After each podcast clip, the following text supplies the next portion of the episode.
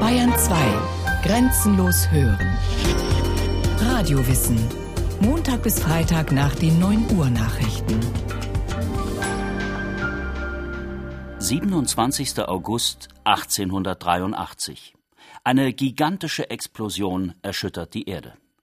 Sie hat ihren Ursprung auf Krakatau, einer unbewohnten kleinen indonesischen Insel zwischen Sumatra und Java. Als der Ascheregen sich gelegt hat, wird sichtbar, dass die ganze Insel durch einen Vulkanausbruch in die Luft gesprengt worden ist. Das Ereignis hatte sich über viele Wochen hinweg angekündigt. Nach heftigem Grollen aus dem Erdinneren war es bereits im Mai 1883 zu einem kleineren Ausbruch gekommen. Die niederländische Kolonialverwaltung schickte daraufhin einen Mitarbeiter zu der unbewohnten Insel, der von einem Feuerberg berichtete. Diese Nachricht veranlasste den Leiter des zuständigen Observatoriums, Ernst van der Stock, nach Krakatau aufzubrechen, um den Vulkan zu besteigen. Bald gab es kein Anzeichen mehr von irgendeiner Vegetation, und wir sahen nur noch diese brüllende Rauchsäule. Wir kletterten den letzten Hang hinauf und standen plötzlich an der steilen Wand des Kraters. Van der Stock unternahm diese Expedition nur wenige Wochen vor dem großen Ausbruch. Das ist das, was ein Wissenschaftler eigentlich nicht machen sollte, wegen ein paar Gesteinsstücke, die man sammelt, äh, sich so in, in Gefahr zu begeben. Der Vulkanismusexperte Joachim Wassermann von der Technischen Universität München. Er kennt nur zu gut die Faszination, die von aktiven Vulkanen ausgeht. Ja, es ist natürlich ein visuelles und auditives und haptisches Spektakel, das man hat. Das ist ganz klar. Es ist sehr dunkle Rot bei Lava-Vulkanausbrüchen. Dann die Geräusche, die dort äh, herrschen, es ist, äh, geht von Hubschrauber, Staffel, die landet, bis zu wirklich riesengroßen Explosionen, die man dann ganz deutlich auch spürt von der Luftwelle her. Klar, das ist, das ist sehr anziehend. Viele Leute gehen da auch ein Risiko ein, wenn sie sehr nah hingehen. Ich persönlich meide dieses Risiko, sofern ich es meiden kann. Also üblicherweise ist es möglich, weil so ein Vulkanausbruch ist sehr, sehr schwer einzuschätzen. Also gerade wenn wir von dem explosiven Typus äh, sprechen. Um welchen Vulkantyp es sich beim Krakatau handelte, ob um den explosiven oder den ungefährlicheren effusiven, der sich permanent entlädt, konnte man im Jahr 1883 allerdings noch nicht wissen. Über Entstehung, Typen und Abläufe von Vulkanausbrüchen war damals nämlich so gut wie nichts bekannt. So konnte auch erst viel später rekonstruiert werden, dass bei der ersten, kleineren Explosion des Krakatau im Mai eine Art Stöpsel aus dem Schlund des Vulkans geschleudert worden war, ein zäher Pfropfen aus erstarrtem Magma und Gestein, der sich über hunderte von Jahren hinweg gebildet hatte. Nachdem dieser Verschluss nun beseitigt war, war der Weg frei für das, was sich dahinter aufgestaut hatte. Es dauerte noch einige Wochen, dann brachen elf Vulkanschlote in einer regelrechten Serie von Explosionen aus. Die stärkste hatte, so sagen die Experten, die Energie von mehreren tausend Hiroshima-Atombomben und war über Tausende von Kilometer zu hören. Eine 20 Kilometer hohe Rauchsäule stieg empor. Ein Ascheregen verdunkelte den Himmel und Gase und feine Staubpartikel gelangten bis in die oberen Schichten der Atmosphäre. Sie bewirkten, dass die Temperaturen auf der ganzen Erde messbar sanken Besonders verheerend wirkten sich Tsunamis aus, Riesenwogen, die von Druckwellen ausgelöst werden und von ins Wasser stürzenden Gesteinsmassen. Ihnen fielen rund 20.000 Personen zum Opfer. Insgesamt starben an den Folgen des Ausbruchs über 36.000 Menschen. Derartige Folgen sind bei Vulkanausbrüchen keine Einzelfälle. Was die Explosion des Krakatau so besonders macht, ist, dass zum ersten Mal die gesamte Welt an einer solchen Naturkatastrophe Anteil nahm. Durch neue Telegrafenleitungen, gerade erst unterseeisch verlegt, wurde die Weltpresse ständig auf dem Laufenden gehalten. Dadurch war der Ausbruch des Krakatau ein Topthema. Ein Jahr später begann die britische National Society mit einer umfassenden Dokumentation des Geschehens. Die Auswertung wurde ein Meilenstein in der Vulkanforschung. Die meisten Vulkane liegen an den Grenzen der verschiedenen Platten, die die Erdoberfläche bilden und sich gegeneinander verschieben.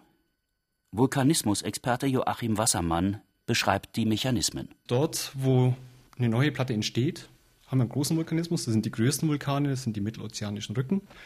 Da wird wirklich neue Rüste produziert durch einen großen Vulkan, der produziert natürlich Gestein, es wird abgekühlt und wir haben dann die Geburtsstelle einer neuen Lithosphärenplatte. Eine Platte wird geboren, eine andere stirbt. Das geschieht in den sogenannten Subduktionszonen, den Gräbern der Platten, wie sie Joachim Wassermann nennt. Da wird dann eine Platte unter die andere geschoben und die wird dann irgendwann vom Erdinneren assimiliert, also aufgesogen und wieder verändert. Und an diesen Subduktionszonen hat man auch Vulkanismus. Da ist das hauptsächlich deswegen, weil wir sehr viel Wasser vom Meeresboden oder insgesamt vom oberen Gestein mit in den Mantel reinschieben und das erniedrigt dann den Schmelzpunkt der Platte und dann wird oben drüber im Prinzip der Mantel aufgeheizt und geschmolzen und führt zum Vulkanausbruch. Besonders viele Vulkane finden sich auf Island. Island liegt auf dem mittelozeanischen Rücken, einer Zone, in der zwei Platten auseinanderstreben. Dabei entsteht eine Lücke, aus der dann von unten neues Material aus dem Erdinneren nach oben steigt. Auf Island findet sich aber auch noch eine andere Art von Vulkan, der von viel weiter unten gespeist wird, nämlich aus einem sogenannten Hotspot. Das ist ein Gebilde, ein Konvektionsgebilde vom Erdinneren, das von sehr tief kommt, das fast immer an derselben Stelle steht und sehr viel Material nach oben bringen kann. Da sieht man auch, dass der über lange, lange Zeit stabil bleiben konnte am Ort. Man sieht im Prinzip an den Meeresketten die Bewegungsrichtung der Platten, weil der Hotspot stand immer an derselben Stelle und die Platte wurde oben drüber geschoben. Kann man also sehr schön rekonstruieren, wie die Platte lief. Wie eine Nadel im Stoff Löcher hinterlässt, so markieren also Hotspots mit den von ihnen produzierten Vulkangebäuden den Weg der Platten. Plüm so heißen die eigenartig geformten Aufstiegszonen, über die sich das Material aus den Hotspots heraus über den Meeresboden nach oben schiebt. Die Plume, das sieht eigentlich aus wie so ein Pilz. Man hat unten so einen Stängel und oben diesen Plumehead, also diesen Pilzkopf, der praktisch unter dem dann drüber entstehenden Vulkan sitzt. Und da ist sehr, sehr viel Magma und sehr heißes Magma drin. Die Vulkangebäude, die so zunächst aus der Tiefe von den Hotspots gespeist werden, ziehen dann ganz langsam mit den Platten weiter und entfernen sich somit vom Hotspot. Besonders gut sehen kann man das beim bekanntesten Produkt eines Hotspots, den Hawaii-Inseln. Die jüngste von ihnen wächst noch, während die älteste, die sich schon lange vom Hotspot entfernt hat, bereits verwittert und schrumpft. Die Inselkette von Hawaii lässt sich bis zu den Midway-Inseln klar verfolgen. Ihre Anreihung weist darauf hin, dass die pazifische Platte in ihrer Geschichte einmal die Richtung geändert hat. Über die Vulkangebäude der Hotspots lassen sich die Plattenbewegungen rekonstruieren. Die Hotspot-Theorie wurde erst in den 60er Jahren des letzten Jahrhunderts aufgestellt. Vulkanausbrüche jedoch wurden schon lange vorher beobachtet und auch beschrieben. Der antike Bericht des Plinius vom Ausbruch des Vesuv ist das berühmteste Beispiel dafür. Fast 2000 Jahre nach Plinius, nämlich anno 1817/18, besuchte auch der spätere bayerische König Ludwig I. den Vesuv und unternahm sogar eine Tour auf den Vulkan. Johann Nepomuk Ringseis, der ärztliche Betreuer des Prinzen, berichtet anschaulich, wie die Gruppe im Gänsemarsch einem einheimischen Führer folgte, über Tücher mit dem jeweiligen Vordermann verbunden. Es war schon dunkel und das Steigen sehr beschwerlich über die vielspitzigen Lavaschlacken, die zum Teil unter unseren Füßen wegrollten und durch die viele Fuß hohe und nachgebende Asche. Doch ermunterte uns der von Zeit zu Zeit sprühende Funken auflodernde Krater, der glühende Steine auswarf, so dass ich wieder meine Gewohnheit den Hut aufsetzte, damit allenfalls die Schlacken ihn durchbrennten, ehe es mir an den Schädel ginge. Als man an der Stelle angelangt war, an der normalerweise die Vesuvbesteigungen endeten, kam es durch einen Übersetzungsfehler zu einem Missverständnis. Die Bayern deuteten die Frage eines Führers falsch, der führte sie daraufhin noch weiter hinauf, in eine Region, wo die Lava so heiß war, dass, so jedenfalls berichtet Ringseis, er seine erloschene Fackel daran anzünden konnte.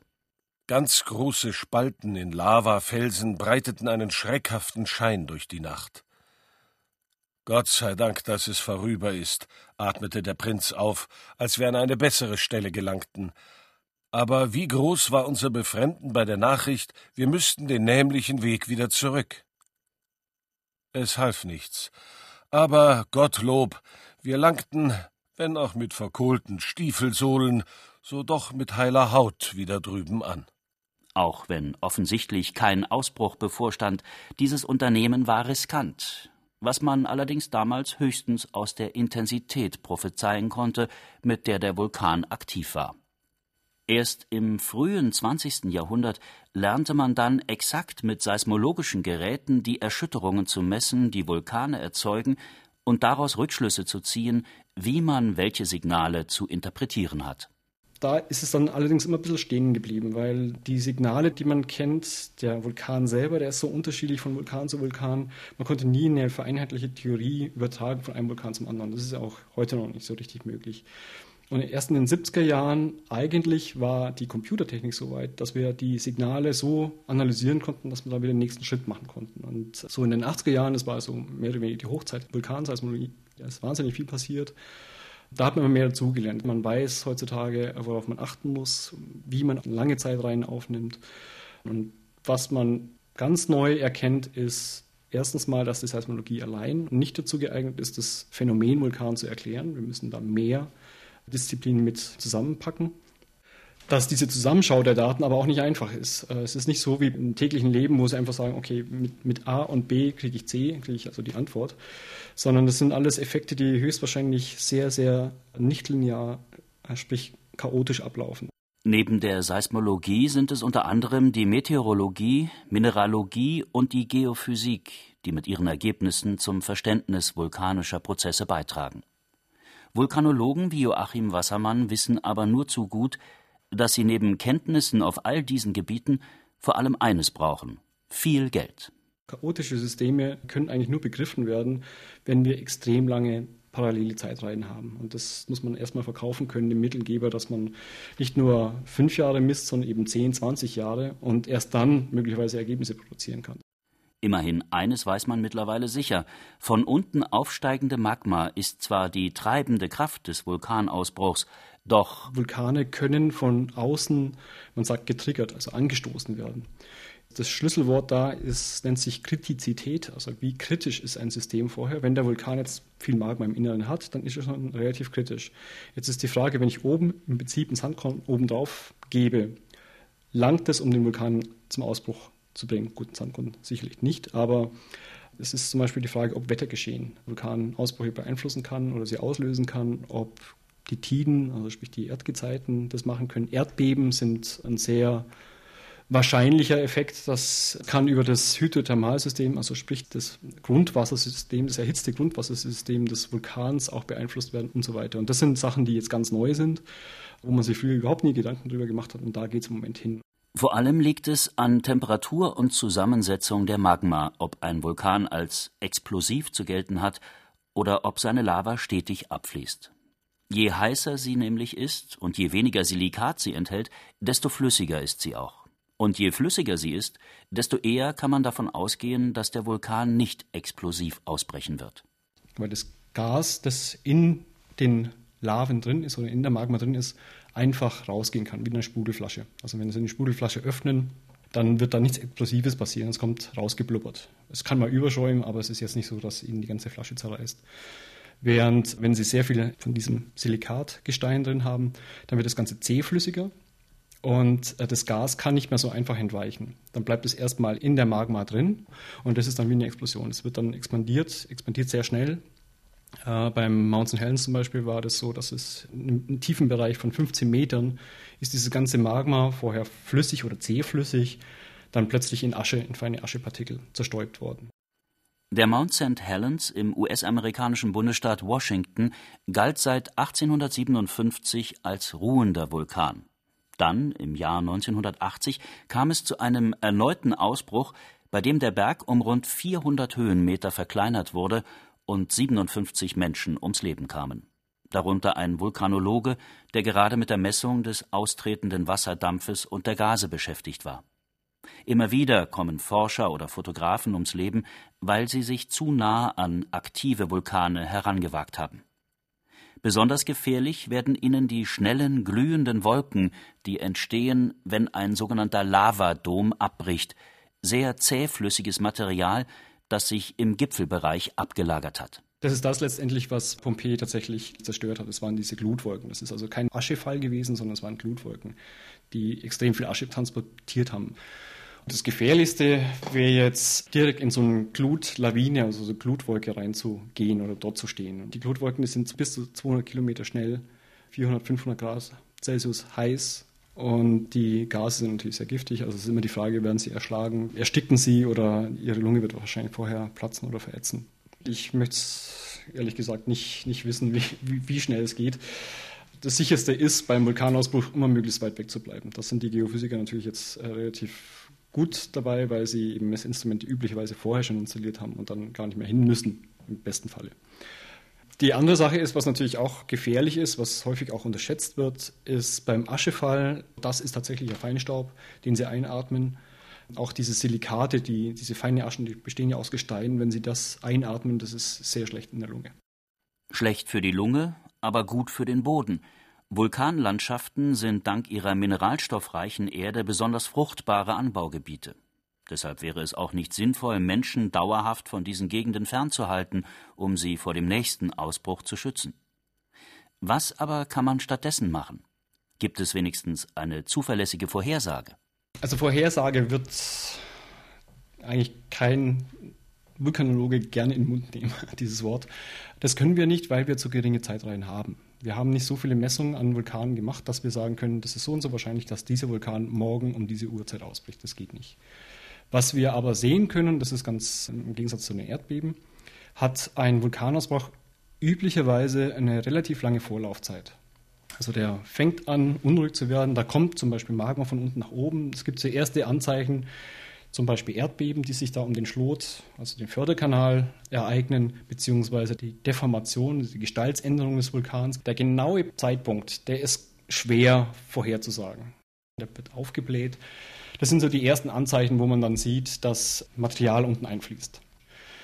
Das Magma bleibt häufig stecken, geht nicht automatisch durch, also es kann auch einfach stecken bleiben und dann hat man einen Fehlalarm. Gut, es kommt jetzt immer darauf an, wo es passiert.